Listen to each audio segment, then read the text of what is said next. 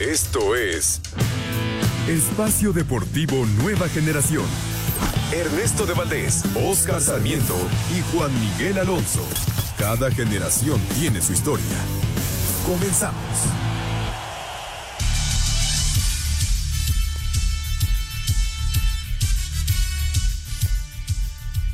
Amigos, amigos, ¿cómo están? Bienvenidos. Este es Espacio Deportivo Nueva Generación de Grupo Asir para toda la República Mexicana. Como todos los domingos, junto a Juan Miguel Alonso, Oscar Sarmiento, su servidor Ernesto de Valdés, trabajamos bajo la producción de Lalito Cortés, los controles de César Palomo, Jimmy Gómez Torres en la redacción. Fuerte abrazo a todos ellos que hacen posible este programa. Listos para platicar durante una hora de lo más destacado en el mundo deportivo de este fin de semana, la semana 14 de la NFL, partidazo el que viene en, unos momentos ya a las siete y cuarto, Dallas enfrentando a Filadelfia. Hablaremos, por supuesto, también de las semifinales del fútbol mexicano a las ocho de la noche, la vuelta entre Tigres y Pumas allá en Monterrey. Hablaremos de León, que ya viajó al Mundial de Clubes, actividad de mexicanos en el extranjero, fútbol internacional y mucho más. Pero antes, antes te saludo con muchísimo gusto, Juan Miguel Alonso. ¿Cómo estás, Juan? Ernesto, amigos, un gusto saludarlos otro domingo más. También hay que hablar de la NBA, Ernesto, este torneo adentro del torneo que se lo llevan los Lakers.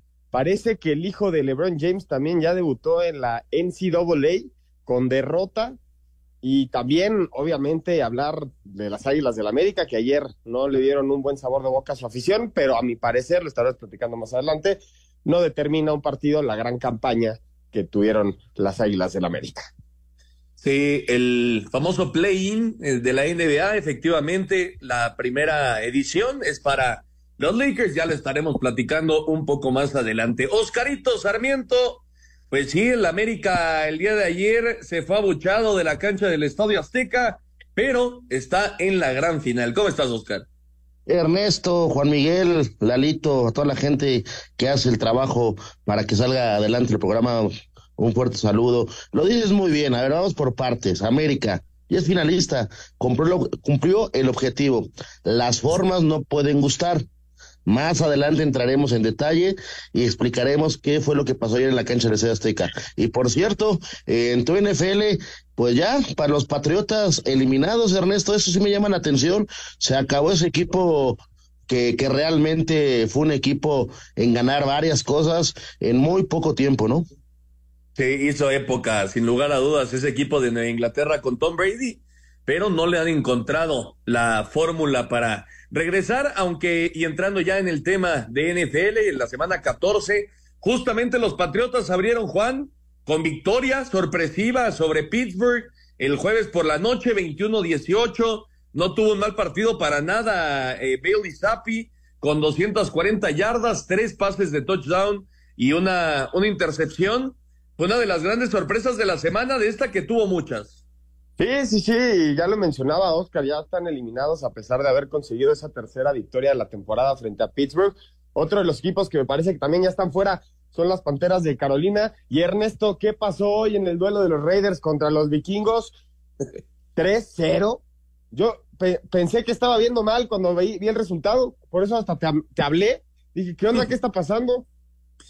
No, no, lamentable, ¿eh? Juego en Las Vegas fue horrible, eh, muy mala actuación de, de Aidan O'Connell por parte de los Raiders, también de Joshua Dobbs por parte de los vikingos. De hecho, Dobbs salió del partido y fue Nick Mullens el que llevó a los vikingos esos tres puntos. Es rarísimo, rarísimo ver un partido que acabe 3 a 0, pero los vikingos sacaron una victoria importantísima, se mantienen ahí eh, en puestos de clasificación en la conferencia nacional y los Raiders pues prácticamente están ya despidiéndose de, su temporada. San Francisco dio otra gran muestra de su poderío, 28-16 ante Seattle.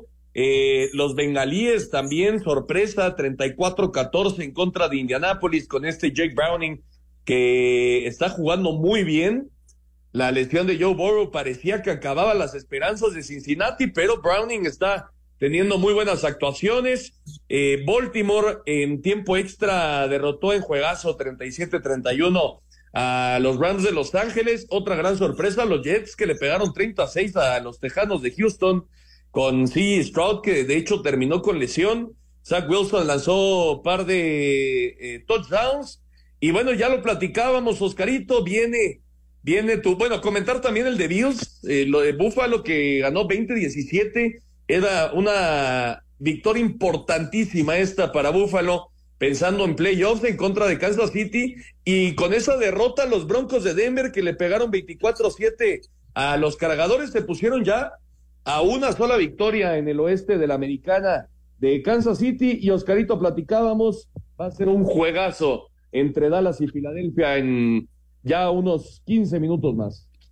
Sí, lo dices muy bien, me parece que es el partido de la jornada de la jornada 14 de la NFL, Dallas contra los Delfines de Miami. Vamos a verlo muy, muy parejito. No, contra Filadelfia, Oscarito. Perdón, perdón, contra Filadelfia, perdón, perdón, perdón. Pero bueno, espero que mis vaqueros sigan en este paso perfecto y cada vez más cerca para la a la calificación, ¿no?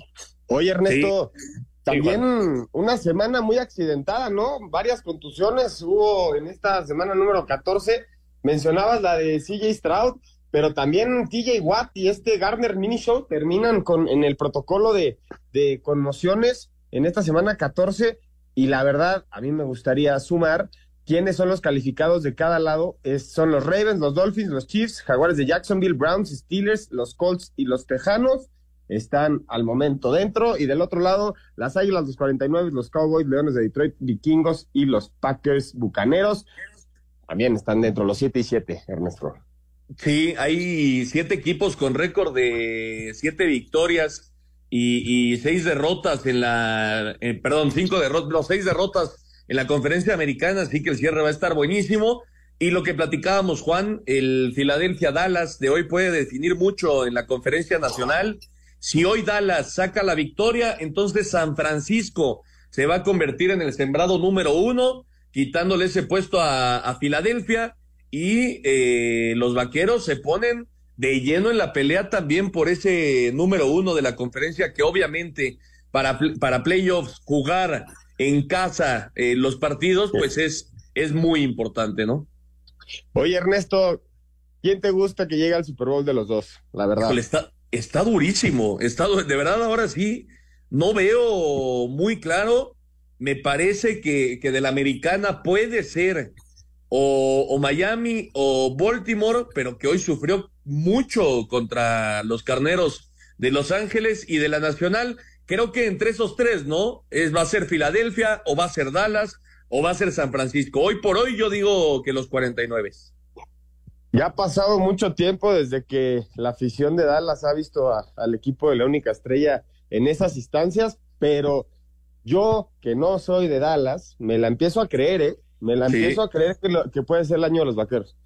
Este partido, El, de hoy, el partido de hoy es fundamental para saber si, si Dallas está o no está listo para, para ser uno de los grandes contendientes. Y mañana la NFL nos va a regalar dos partidos, dos lunes por la noche, con los gigantes enfrentando a Green Bay y con los delfines de Miami enfrentando a los titanes de Tennessee. Vamos con la previa. Después de su sorpresiva y brillante victoria en casa frente a Kansas City, ahora los empacadores de Green Bay estarán visitando a los gigantes de Nueva York en uno de los dos juegos de lunes por la noche. Green Bay ha ganado tres juegos en fila y se mantiene en la pelea por un lugar para la postemporada. El coreback de los Giants, Tommy DeVito, tiene siete pases de anotación y tres intercepciones desde que tomó el lugar del lesionado Daniel Jones. El coreback de los Packers, Jordan Lowe, habla del buen trabajo que han hecho a la ofensiva en las últimas semanas. Esa es la confianza simplemente seguimos construyendo esto. Están saliendo a hacer jugadas en este momento y es enorme. Obviamente tenemos que hablar de lo que no ha sido perfecto, pero me encanta la forma en que están compitiendo y haciendo recepciones peleadas ahora mismo. Para Sir Deportes, Memo García. Perfecto, muchísimas gracias a Memito García y está lo que viene el día de mañana en la semana 14 de la NFL. Estamos entrando ya a la recta final. ¿A tú, Juan? ¿A quién ves en el Super Bowl? Dallas, dijiste, ¿y quién más? Ay, no lo sé. Es que me gustan los delfines, ¿eh? Te gusta Miami. Pues sí, la verdad es que es un ataque sumamente potente. Oscarito, tú, Dallas y quién más. igual los delfines. Dallas Miami. Pues sería, sería espectacular, ¿no? Un Super Bowl Dallas Miami. Pues los dos les deben muchísimo a sus aficiones, llevan mucho tiempo sin estar en, en la sala de los focos y de demostrar que son instituciones históricas y que deben de estar peleando. Yo creo que Miami, esa combinación de Tua Tagovailoa con Tyreek Hill es letal, pero tú sabes más que yo, Ernesto, los campeonatos los ganan las defensivas. Sí, sí, y la de Miami no es mala, ¿eh? También hay que decirlo. Yo también creo que Miami se puede meter al Super Bowl, insisto, de la, de la Nacional. Creo que hoy por hoy, pues es San Francisco el, el gran favorito. Ahí está entonces la información de la semana 14 en la NFL y estaremos platicando, por supuesto, lo que vaya sucediendo en el domingo por la noche entre Dallas y Filadelfia. Y en el box, el mexicano Rafael Espinosa derrotó al cubano Robesei Ramírez, dio la gran campanada y se coronó como nuevo campeón mundial de peso pluma en la versión de la OMB. Lo escuchamos. Contra todo pronóstico, el mexicano Rafael Divino Espinosa se coronó como nuevo campeón pluma de la Organización Mundial de Boxeo, destronando por decisión mayoritaria al doble titular olímpico cubano Robeisy Ramírez. Oper de derecha, gancho al hígado y contundente golpe en el décimo segundo round fue clave para el púgil nacional en el Dodge City Center de Florida. Aquí sus palabras. Yo creo que tengo el pie quebrado como desde el segundo round y pues me entuvo de pie mi hija, mi padre, mis padres, mi esposa, mi familia. No pensaba en nada, solo pensaba en ganar. Solo pensaba en ganar, preguntaba qué round iba, qué round iba y dije, lo tengo que bajar, lo tengo que tumbar para ganar. Y solo di mi corazón, todo el tiempo di mi corazón. México culminará el 2023 con 10 campeones mundiales en la disciplina. Asir Deportes, Edgar Flores. Buenas noticias para el boxeo mexicano y en la Fórmula 1, Juan, hablando de mexicanos, el Pato Ward, eh, ya lo habíamos platicado, es nuevo piloto reserva de, McLaren. Ojalá que se le pueda dar la oportunidad. Yo dudo mucho que sea la, siguiente temporada, pero bueno, ahí está el futuro del automovilismo mexicano. Eh, en su momento, en el Gran Premio de México, tuve la oportunidad de platicar con él y me decía que su gran objetivo, obviamente, es llegar a la Fórmula 1 después de, ganar la, Indy 500, pero también mostró muy, muy buenos tiempos en esta prueba eh, de postemporada que hicieron en Abu Dhabi. Él hizo cerca de 102, 103 vueltas con el McLaren y quedó muy cerquita de Esteban Ocon. Entonces el piloto está, el piloto mexicano está para competir con los grandes.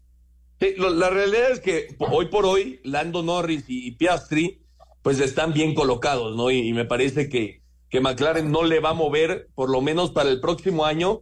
Pero bueno, ojalá que se pueda dar, eh, Oscarito, y si es el próximo año, y si es al mismo tiempo de que esté el Checo Pérez también, pues qué mejor, ¿no? No, claro, lo dices muy bien, sería muy bueno tener a dos mexicanos en acción, pero yo lo veo complicado por lo que tú mencionas. Eh, ya está en la antesala, le falta todavía que, que le llegue esa oportunidad y se consolide también en la Fórmula 1. Sí, de acuerdo. Eh, esas pruebas de las que hablabas, Juan, eh, fueron antes del Gran Premio de Abu Dhabi, ¿no? El último de la temporada. Sí, sí, después, después del Gran Premio hicieron las pruebas y ahí es donde termina es quedó muy cerquita de, de este Ocon y y la verdad, bueno, si quieren, regresando, seguimos platicando acerca del Pato Warner, Sí, vamos a hacer pausa. Regresando, escuchamos la información y platicamos de Patricio Ward, el futuro de México en la Fórmula 1. Ya regresamos. Un árbitro divide opiniones. Algunos se acuerdan de su padre y otros de su madre. Espacio Deportivo Nueva Generación. Un tuit deportivo. El comisionado de la NBA, Adam Silver, dice que tiene la intención de hablar con Jamoran directamente esta semana y que hasta donde él sabe, ha hecho lo que tenía que hacer para regresar en la marca de 25 juegos cuando finalice su suspensión a finales de este mes. Arroba Team Bontems. Etiqueta de tercer piloto de McLaren en 2024 y segundo mejor tiempo en la primera práctica libre del Gran Premio de Abu Dhabi fue para Patricio Howard, piloto regiomontano en la IndyCar, paso fuerte rumbo a un futuro prometedor para el automovilismo mexicano. Balance de un 2023 con cuarto lugar general, del que así expresó. Somos el único carro que no es un Ganassi o es un Penske que estuvo en la pelea, entonces debemos de tener mucho de, pues de dónde como agarrarnos y de, y de realmente seguir empujando, ¿no? Eh, y pues e, el equipo tiene hambre, tiene hambre, pero pues estas cosas toman tiempo, o sea, no es, no es un switch de un día al otro, ¿no? Donde dices, no, ya somos los mejores, pues no, o sea, tienes que tratar de ser líder en, en todo aspecto. Anhelo que, a pesar de que los expertos catalogan a su actual categoría como otra de las más exigentes en el mundo del automovilismo, la meta sigue fija. El sueño es de Fórmula 1, ¿no? O sea, yo crecí soñando en Fórmula 1. Ya después de que te enamoras del automovilismo, empiezan empieza como a crecer tu panorama, ¿no? Y empiezas a ver como eh, NASCAR, eh, IMSA, IndyCar, o sea, prototipos, duración. Eh, pero Fórmula 1 pues es la es la madre de todas, ¿no? Y más ahorita que es, es, es pues es global y, y, no hay nada más que pues este, seguir echándole ganas, echarle con todo y, y empezar a ganar esos campeonatos y esas, esas Indy 500, porque esas, esas son especiales. Asir Deportes, Edgar Flores. Perfecto, muchas gracias Edgar Flores. Ahí está la información. Pues ojalá, Juan, se nos dé ver al Pato War en Fórmula 1. Primero ver, verlo ganar en la IndyCar y después que volvamos a tener dos pilotos de Fórmula 1 al mismo tiempo, como lo vimos con el Checo Pérez y Esteban Gutiérrez. Ojalá, ojalá que se dé. Bueno, dejamos ahí el tema de otros deportes y vamos con el fútbol, Oscarito. Eh, ¿Qué te pareció el partido ayer en la cancha del Estadio Azteca? Muchas críticas de algunos. Los demás creo que piensan como Juan, eh, que, era un, un mero trámite.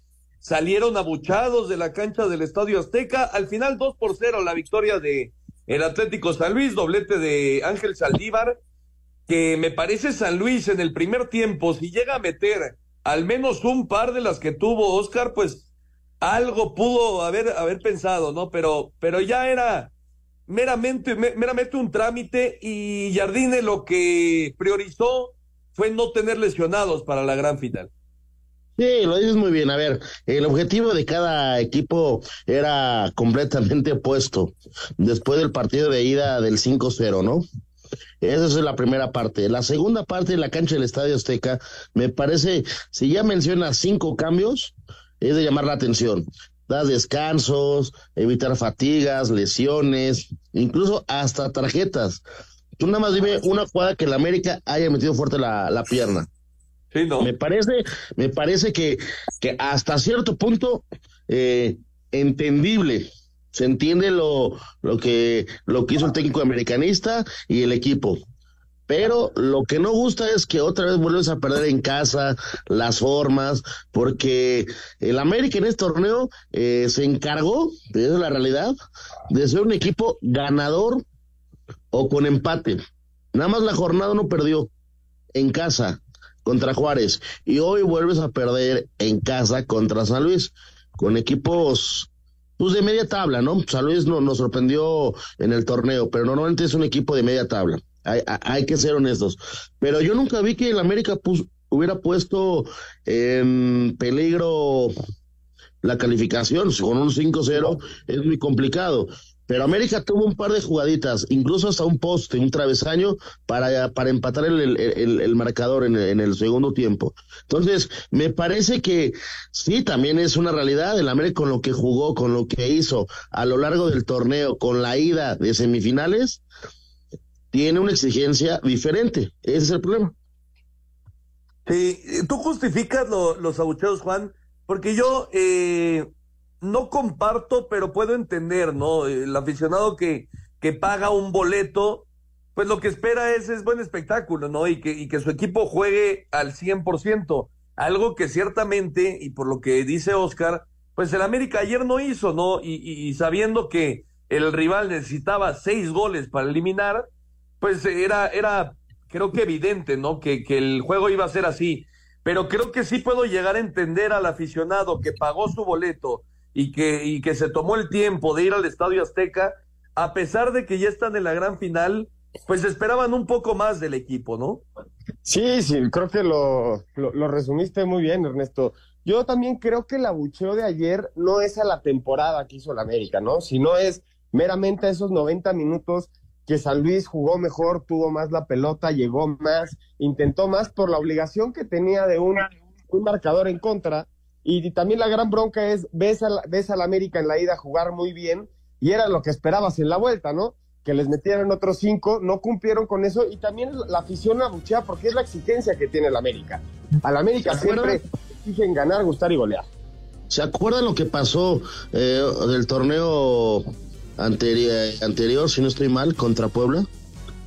Goleas en el Cuauhtémoc y goleas en el Azteca. Eso se quería la afición y me parece, a ver, con calma, América está en la final, gran torneo que ha hecho.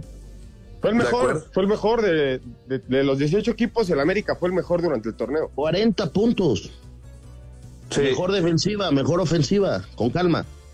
Oscarito, aguántame porque tenemos que hacer eh, una pausa y regresamos para seguir platicando de este América San victoria para los potosinos, pero las águilas que están ya en la gran final del fútbol mexicano. Regresamos.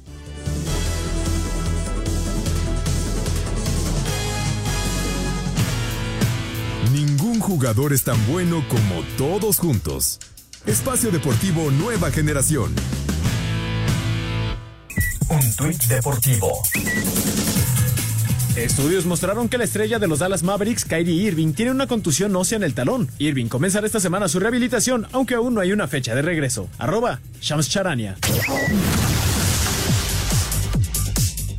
Con doblete de Ángel Saldívar, San Luis lavó algo de su honra venciendo 2 por 0 al América en el Estadio Azteca, resultado que le dejó un sabor agridulce al técnico Gustavo Leal. Una mistura de, dos sensaciones, ¿sabes? Una de orgullo por lo, que hicimos hoy y otra de frustración porque sabíamos que, podríamos más, sabíamos que podríamos ser campeones de, de ese torneo estábamos trabajando para eso, no logramos, pero al final hay cosas que no nos toca, no cabe a nosotros. Lo que cabe a nosotros es siempre seguir trabajando a lo máximo y al momento oportuno vamos, vamos a ganar la, primera estrellita para el Atlético de San Luis. El Atlético rompió filas y volverá a reunirse después de Navidad para iniciar la pretemporada pensando ya en la próxima campaña. Para hacer deportes, a Axel Tomán.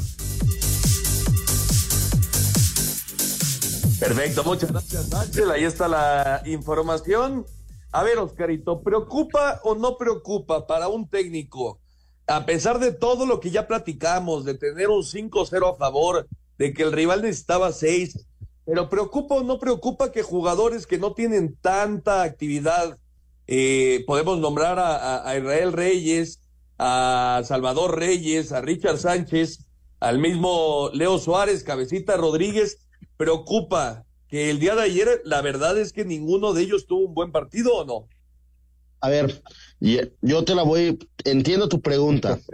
Yo te la voy. a pregunta, push.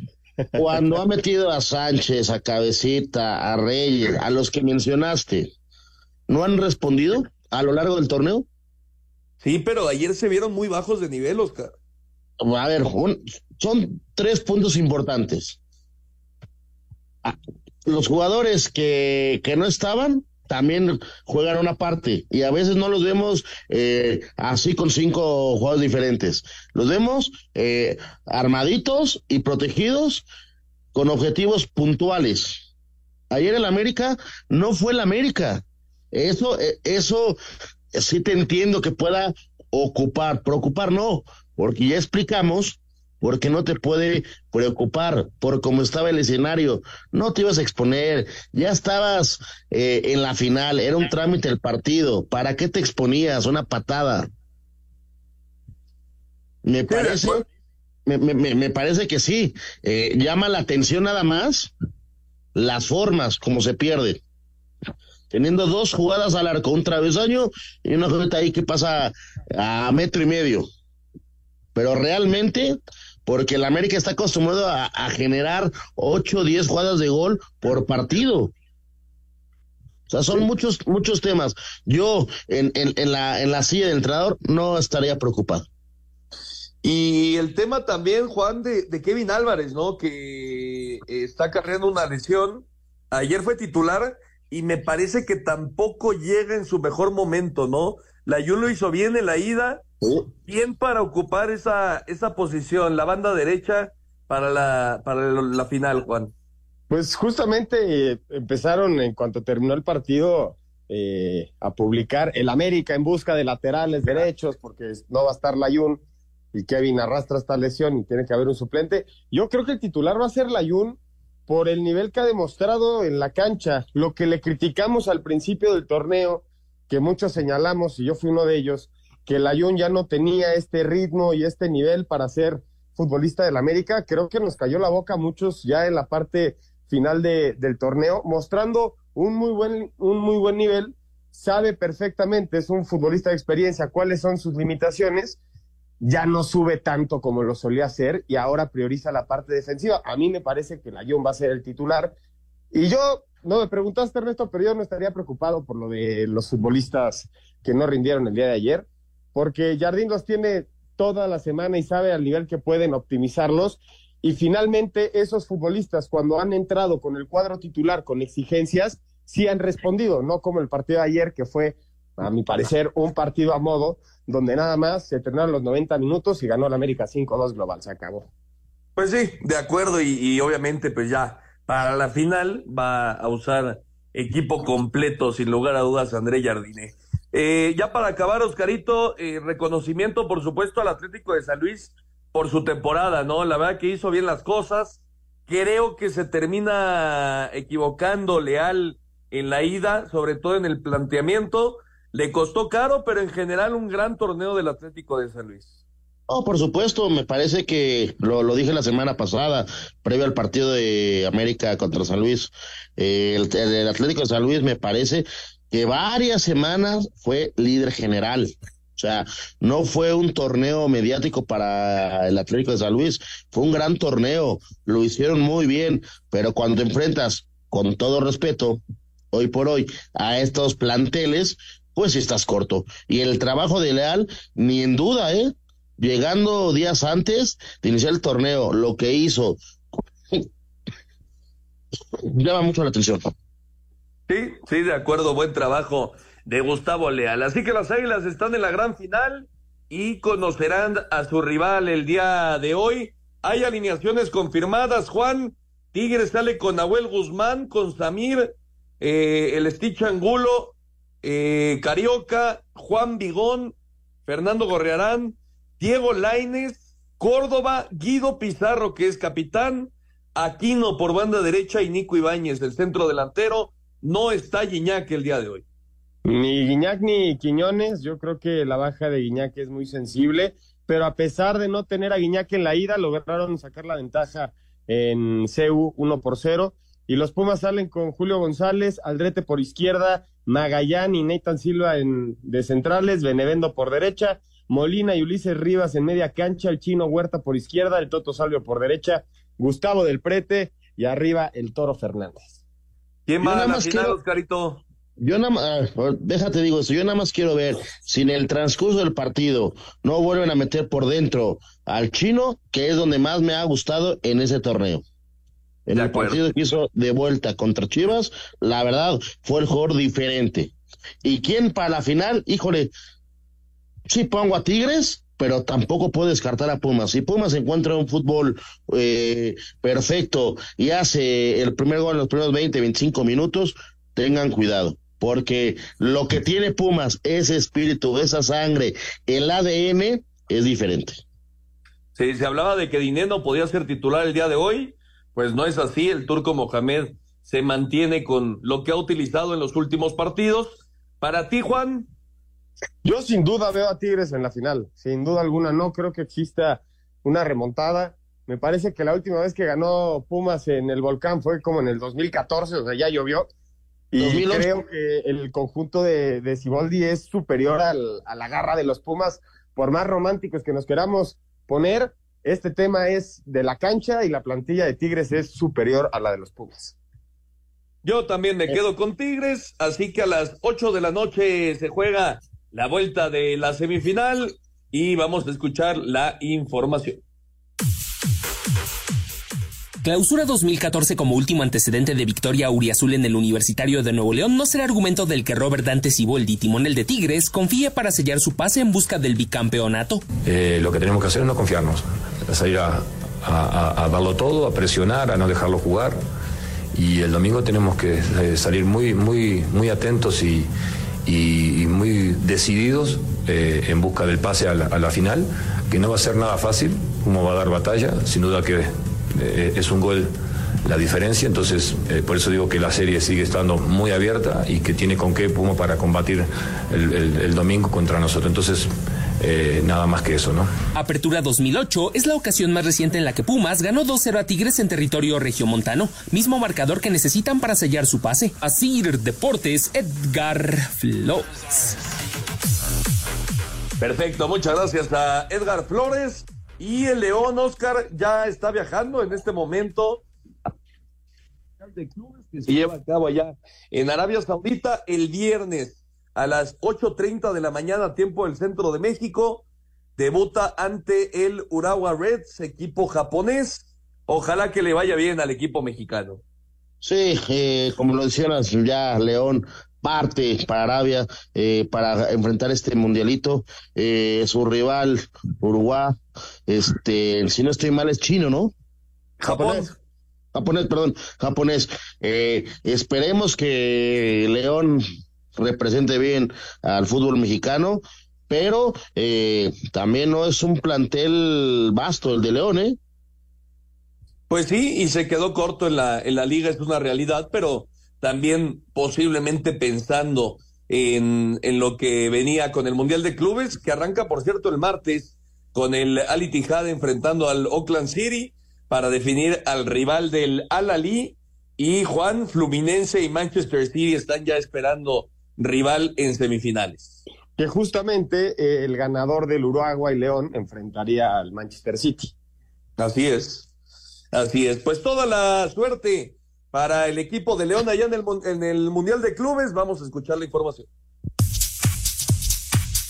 El León emprendió este domingo su viaje a Arabia Saudita donde encararán por primera vez un Mundial de Clubes. En el camino, la Fiera podría enfrentarse al Manchester City. Sin embargo, el técnico Nicolás Larcamón asegura que son conscientes de que primero tienen que vencer al Urawa Red Diamonds de Japón. Sabiendo que ganando ese primer partido después se vendrá una cita histórica, trascendental, pero primero hay un, rival que, que, nos va a llevar al límite, que va a ser sumamente exigente y, y nosotros vamos con el principal y gran objetivo que es ganar ese primer partido para después que se abra el torneo eh, competir y, sabemos de que, estamos en condiciones de, poder ambicionar eh, más cosas. El duelo será el próximo viernes a las 8.30 de la mañana. Para Sir Deportes, a Axel Tomán. Perfecto, muchas gracias Axel Toman. Estoy casi seguro que es la última, ¿no, Juan? Última edición del Mundial de Clubes eh, en este formato, después va, va a extenderse, ¿no? ¿O es hasta el 2025? Parece que es hasta el 2025, Ernesto. Ah, correcto. El Mundial de los 32. Va a ser 32 clubes, un mundialote de clubes. Correcto. Y también se llevó a cabo el sorteo para la fase de grupos de la Conmebol. Vamos a escuchar la información y platicamos de cómo quedaron emparejados. Otro duro golpe para quienes soñaban con volver a ver a los equipos mexicanos disputando la Copa Libertadores, pues el presidente de la CONCACAF, Víctor Montagliani, explicó que ni su organismo ni la FIFA dieron el aval para que esto suceda. Tenemos una solicitud para, para México para jugar en esto. Ah, hablamos con la FIFA, regresamos un papel al, a, México, dice que fui negado, no, no, fui autorizado. La FIFA no autorizó. No, también la CONCACAF no autorizó porque nosotros tenemos la competición oficial que la nuestra. no fui autorizado porque ah, tenemos la nuestra que es el camino para el mundial. La última participación de clubes mexicanos en la Libertadores fue en 2016. Para Sir Deportes, Axel Tomán. Gracias, Axel. Y bueno, pues lamentable, ¿no, Oscar? No poder estar en Copa de Libertadores. Me parece que hubiera sido fantástico para Liga MX. No, por supuesto, me parece que la Libertadores hubiera sido un éxito otra vez regresar a esa competición, ese, a ese roce, pero bueno, por algo pasan las cosas, ¿no? México, grupo B, cabeza de grupo Juan, va a enfrentar a Ecuador, Venezuela y Jamaica. Me parece que de lo que se podía dar, creo que es lo mejorcito, ¿no? Para la selección mexicana. Sin duda. Eh, cuando, en el 2016 me parece que el grupo era Jamaica, Uruguay y Venezuela. Y le ganamos a Uruguay, le ganamos a Jamaica y empatamos a uno con Venezuela. Y yo creo que eso es lo que se espera de la selección, ¿no? Mínimo un par de victorias, un empate. Y ahorita me comentabas que en el orden que se juegan los partidos, al final el partido más fuerte va a ser el tercero, que es Ecuador. Ecuador, que en el mundo ideal llegaría México calificado, pero con los resultados que ha mostrado la selección últimamente, después del Mundial, también podría ponerse muy complicada la, la, clasificación para México al llegar contra Ecuador y buscar el pase para los grupos en caso de no tener buenos resultados contra Jamaica y, Venezuela. Sí, el A es Argentina, Perú, Chile y con CACAF 5, es decir, eh, el que salga del enfrentamiento entre, me parece que es, sí, entre Canadá y Trinidad y Tobago es el que irá al grupo A, el C, Estados Unidos, Uruguay, Panamá y Bolivia, y el D, Brasil, Colombia, Paraguay y... Eh, Ganador de Honduras o Costa Rica. Correcto, que es con CACAF 6. Así quedaron los grupos. ¿Qué te pareció el de México, Oscarito? No, muy interesante, muy bueno, hasta con suerte, si lo podemos llamar de esa manera, tener a Venezuela, Jamaica como los dos primeros partidos y cerrar con Ecuador, que en, que en teoría sería el rival más fuerte, que siendo objetivos eh, se puede pensar, soñar, si se trabaja bien en el proceso y se lleva a los jugadores eh, eh, correctos, lo, los tres partidos son ganables, ¿eh? Sí, sí, yo, yo también lo veo así, pero, pero bueno, ya lo dice Juan, eh, las formas en las que ha jugado la selección mexicana, pues no, no da para, para soñar mucho. ¿Quién para campeón, Juan? Uy, yo creo que Argentina otra vez, ¿eh? Es la selección más dominante que hay ahorita y no descartaría a Uruguay ni a Brasil, pero Brasil vive un muy mal momento en las eliminatorias de la Conmebol. Suman cuatro partidos sin conocer la victoria, tres derrotas de manera consecutiva. Uruguay viene de ganarle a Brasil y Argentina en, eliminatorias. Para ti, Oscarito. Argentina, Argentina, puedo poner a Uruguay y a Brasil, así en ese orden. Yo también, así lo veo, creo que Argentina sale como favorito, pero Uruguay me parece que puede dar la campanada. Hacemos pausa y regresamos para platicar de la actividad de los mexicanos. Un árbitro divide opiniones. Algunos se acuerdan de su padre y otros de su madre. Espacio Deportivo Nueva Generación. Un tuit deportivo. Representantes de los Yankees volarán este lunes a Los Ángeles para reunirse con el agente libre japonés Yoshinobu Yamamoto. El costo del jugador podría alcanzar los 300 millones de dólares y dentro de los equipos también interesados por el lanzador se encuentran los Mets y los Dodgers. Arroba John Heyman. Raúl Jiménez abrió marcador para goleada de Fulham 5-0 sobre West Ham United. Edson Álvarez no jugó por enfermedad. Santiago Jiménez marcó el segundo gol en el triunfo del Feyenoord 3-1 al Volendam. Sin Irving Chucky Lozano por lesión, PSV derrotó 2-0 al Erebein. Betis y Real Madrid empataron a 1. Andrés Guardado ingresó al 70. César Montes jugó todo el partido en la derrota de Almería 2-1 ante Atlético de Madrid, al tiempo que Mallorca, al mando de Javier Aguirre, derrotó 1-0 a Sevilla. Escuchemos al técnico nacional. No fue ofensivamente nuestro mejor partido, sin lugar a dudas. Tuvimos algunos problemas de circulación, de posición de balón. No, no. El número uno de la liga que juega en tu campo. Sabíamos que iba a tirar centros, el número uno de la liga tirando centros. Y sabíamos que iba a tocar sufrir. Eh, creo que el equipo tuvo hoy esa dosis de fortuna que nos había abandonado a lo largo de la temporada y, y sacó tres puntos, bueno, pues esto quizá eh, donde menos lo esperabas, ¿no? Julián Araujo fue titular en el triunfo de Las Palmas 1-0 contra Alavés. En Portugal, Porto superó 3-0 al Casapía. Jorge Sánchez completó todo el encuentro y fue amonestado al 88. Monza se impuso 1-0 al Génova de Johan Vázquez como titular. Salernitana sin Guillermo Ochoa cayó 2-1 ante Bolonia y en la Liga Griega no hubo actividad por huelga arbitral. Así Deportes, Edgar Flores. El Columbus Crew se proclamó campeón de la MLS al vencer en la final al LAFC dos goles a uno, donde Carlos Vela jugó todo el partido. El Girona es nuevo líder de la Liga de España tras vencer 4 a 2 al Barcelona dentro de la jornada 16 y desbancó al Real Madrid que empató a uno ante el Real Betis. El juego entre el Granada ante el Athletic se suspendió al minuto 17 de la primera parte cuando el Athletic ganaba un gol a cero, esto por el fallecimiento por un paro cardíaco de un aficionado en las tribunas del Estadio Nuevo Los Cármenes. El juego se reanudará este lunes en la Premier League. El Liverpool también es nuevo líder del torneo al vencer 2 a 1 al Crystal Palace. Esto tras la derrota del Arsenal 1 a 0 ante el Aston Villa. El Inter goleó 4 a 0 al Udinese dentro de la jornada 15 de la Serie de Italia para mantenerse de líder. La Juventus es segundo al vencer 1 a 0 al Nápoles. El Bayer Leverkusen se mantiene en la cima de la Bundesliga tras empatar a 1 ante el Stuttgart dentro de la jornada 14. El Paris Saint-Germain derrotó 2 a 1 al Nantes dentro de la jornada 15 de la Liga de Francia para afianzarse en la cima del torneo. Después de 15 jornadas de la Eredivisie, el PSV es más líder que nunca al derrotar 2 a 0 al Jeremben, mientras que el Feyenoord se mantiene segundo tras su triunfo 3 a 1 ante el Volendam. Así, Deportes Gabriel Ayala.